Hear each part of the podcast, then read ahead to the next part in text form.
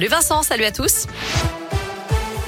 À la une, cette agression sexuelle lundi soir dans le quartier Château-Creux à saint Une femme de 36 ans a été suivie à la descente du bus.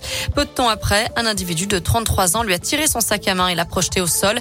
Un passant a assisté à la scène. Il a fait fuir l'agresseur. Ce dernier a eu le temps de caresser la poitrine de la trentenaire avant de disparaître. Il a finalement été interpellé un peu plus tard dans la soirée. Il a été placé en garde à vue et présenté à un magistrat. Cet homme sera convoqué ultérieurement devant le tribunal de Saint-Etienne pour agression sexuelle et tentative de vol aggravé. En attendant, il est en détention provisoire. Lui a écopé d'un an de prison ferme. Un agriculteur d'une quarantaine d'années était reconnu coupable d'injures racistes envers un automobiliste avant de le percuter à l'aide de son tracteur. Je vous parlais de cette histoire hier. Ça s'est passé samedi après-midi à Pouilly-les-Nonins, dans le Rouennais.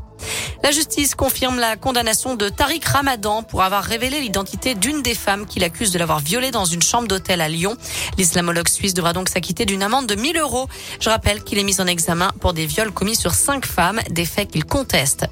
Direction le Maroc avec cette vaste opération de sauvetage lancée pour extraire Ryan, un enfant de 5 ans bloqué dans un puits de 32 mètres de profondeur depuis plus de 36 heures.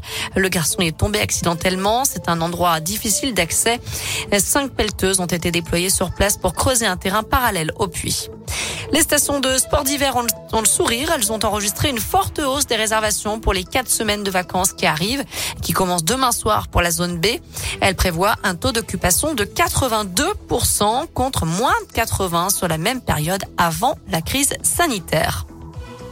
Les sports d'hiver, justement, avec le coup d'envoi des Jeux Olympiques de Pékin pour les Français, notamment les Françaises engagées en ski de boss. Euh, Perrine Lafont, championne olympique en titre, s'est qualifiée pour la grande finale qui aura lieu dimanche. Et je rappelle que demain, nous suivrons la cérémonie d'ouverture officielle des Jeux Olympiques et Paralympiques de Pékin. Voilà pour l'essentiel de l'actu. Merci beaucoup Naomi. Prochain